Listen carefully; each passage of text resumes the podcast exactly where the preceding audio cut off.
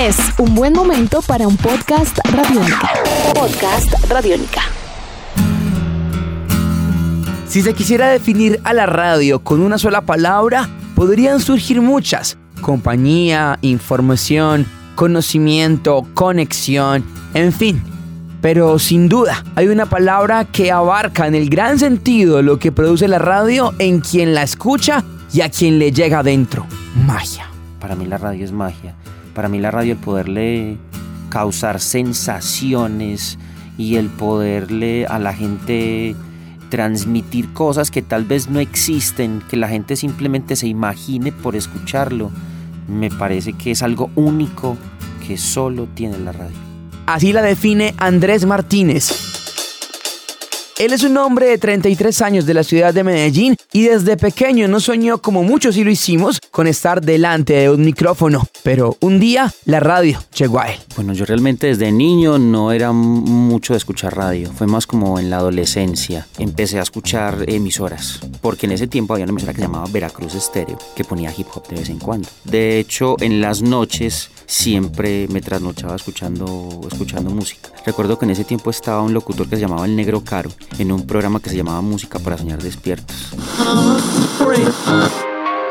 En la noche, música para soñar despiertos. Desde ese momento me empezó a causar curiosidad cómo se hacía la radio, cómo estaba esa persona interactuaba con los oyentes toda la noche a través de línea telefónica, cómo la gente a esa hora se trasnochaba solamente para poder como participar en ese tipo de programa. Ese susurro al oído le cantaba una tras otra canción que le gustaba y así, entre melodía y melodía, le picó ese bicho apasionante que luego lo enamoró de la radio, obviamente. Aunque la música lo llevaría al baile, primero que nada. Porque en el INEM José Félix de Restrepo, por ser una institución tan grande, ellos tienen una, un bloque que se llama el bloque de artes. Cuando yo entré a estudiar al INEM, en el bloque de artes habían unos bailarines de breakdance y uno de mis compañeros de clase tenía un amigo que bailaba ahí. Entonces inmediatamente yo vi bailar breakdance, a mí me enamoró ahí mismo. Entonces yo quise aprender a bailar. Entonces obviamente el baile está ligado a la música. Y la música que yo empecé a escuchar en ese tiempo no era la música que se escuchaba en emisora. Era escuchar funk, era escuchar electric funk, era escuchar latin jazz. A hacer radio llegó casi que por casualidad, experimentando con juguetes que producían sonidos, fue enterándose de una verdad que aún para muchos hoy es un mito. Cualquiera podría hacer radio. Yo soy de Manrique Las Esmeraldas, uno de los barrios que construye la, la Comuna 4 de Aranjuez.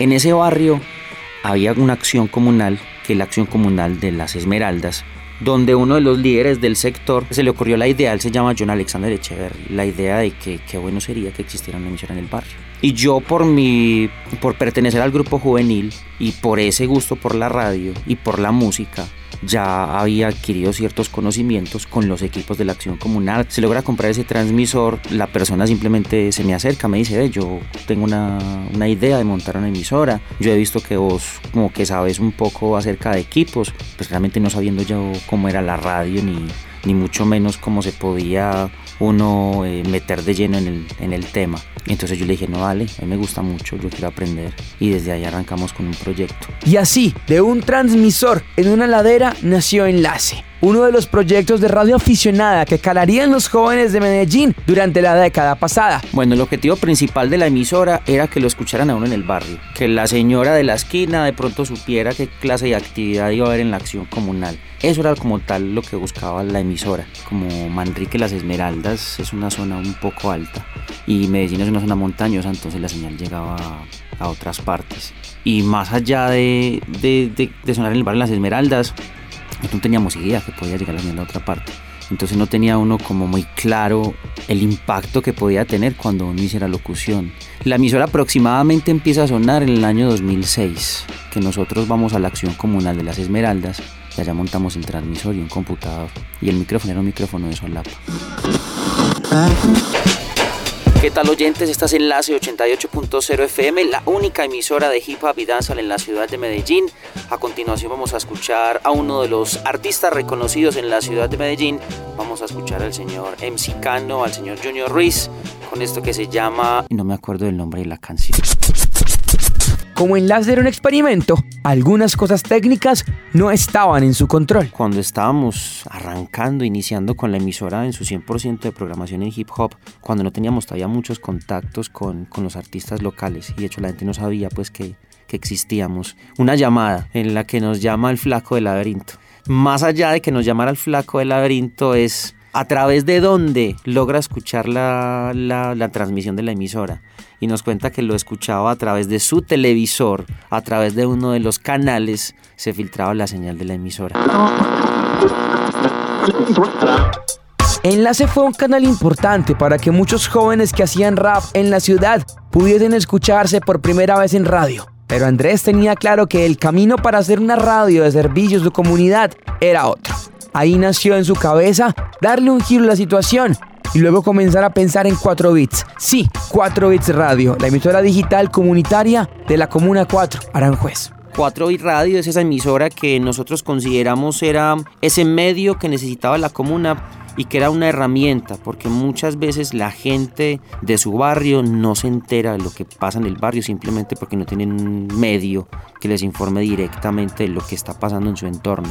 Y eso fue lo que nosotros a lo que le quisimos apostar y es en lo que ha venido trabajando directamente 4 Bit Radio.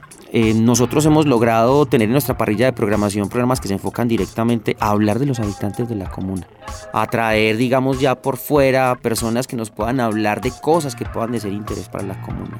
Y eso es en, en, su mayoría la esencia de 4 Bit Radio.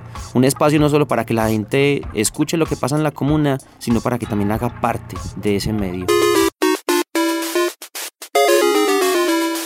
Visita nuestra web www.4bitsradio.com porque ahora tu voz suena a 4 bits.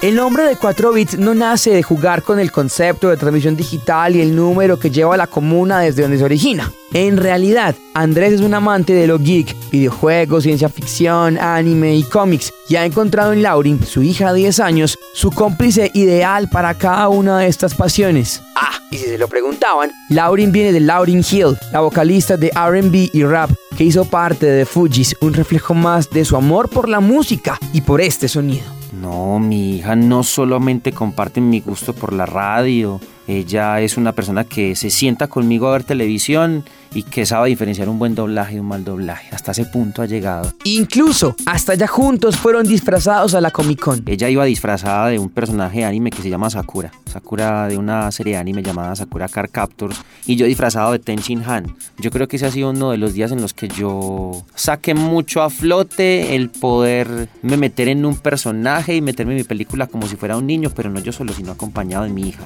Donde llegamos a la Comic Con y solamente queríamos ir con nuestro vestuario y disfrutar de la Comic Con, pero terminamos siendo parte de la Comic Con porque no habíamos avanzado más de 20 metros cuando ya la gente se acercaba a nosotros a pedirnos fotos y esa fue la Comic Con para nosotros. Andrés espera llevar más allá su amor por la radio para hacer grandes cosas a través de su voz. Por eso, alterna sus labores de padre y director radial con sus estudios de locución. A mí me encanta lo que tiene que ver con voz comercial, me encanta también lo que tiene que ver con voiceover, me gusta el doblaje, aunque soy malísimo para actuar si me tocara, pero son temas que realmente me, me apasionan muchísimo. Por supuesto, no podíamos quedarnos sin saber cómo le sonaría algo para la televisión. En su voz.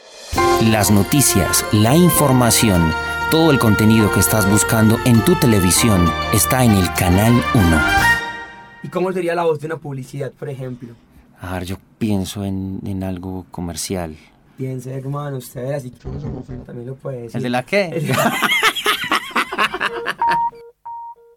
Que su voz sea la bandera sonora de marcas es uno de sus sueños. Otro es viajar. Pero si de algo estamos convencidos con sus palabras, es que Andrés se siente un afortunado. Y yo a mis 33 años, gracias a que yo me comprometí a hacer lo que yo quería, porque yo antes trabajaba en una empresa y fue tomar la decisión de o sigo en esta empresa porque próximamente iban a ser mi hija, hace 10 años más o menos, o salir a hacer lo que a mí me gusta y que eso me brinde la oportunidad de que no le falte nada a mi hija. Y hasta la fecha, el luchar todos los días por hacer lo que me gusta y disfrutármelo, eh, me siento muy feliz porque día tras día yo me levanto y hago lo que me gusta, sea mi parte de dirección en la emisora 4 y radio, sea en el estudio en lo que tiene que ver con locución, o sea mis fines de semana que están muy relacionados con la música, con lo que me gusta como DJ.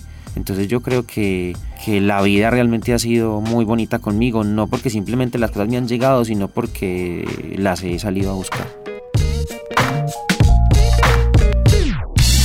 Nuestros podcasts están en radionica.rocks, en iTunes, en RTVC Play y en nuestra app Radionica para Android y iPhone. Podcast Radionica.